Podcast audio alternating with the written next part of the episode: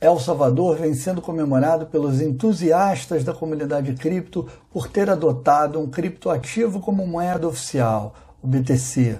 Muitos sustentam que outros países seguirão esse caminho. Isso é positivo? Eu sou o professor Márcio Caldas e no vídeo de hoje nós vamos discutir se a adoção de criptoativos como moeda oficial é de fato um bom negócio.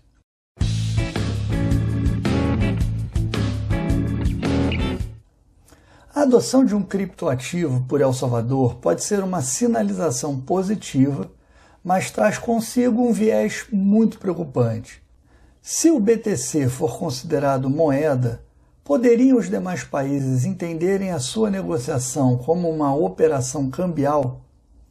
Hoje, uma das grandes facilidades e que acabam por trazer mais gente para esse mercado é exatamente a sua desregulação não estando em nenhum país específico, já que todo ativo está descentralizado na rede blockchain, ele não deixa um país e migra para o outro. O ativo permanece simplesmente diluído na rede mundial.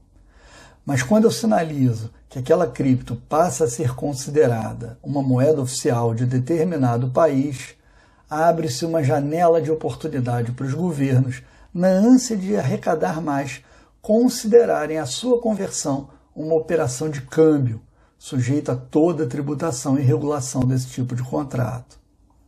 Pode ser que isso nos obrigue a comprar outro criptoativo para só então converter para aquele ativo que se tornou uma moeda oficial, de forma a tentar afastar o contrato cambial.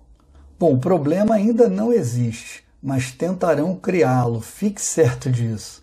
Assim a gente precisa ficar atento se o uso de cripto como uma moeda oficial de outro país pode acabar sendo uma desvantagem, apesar de toda a comemoração dos entusiastas desse mercado.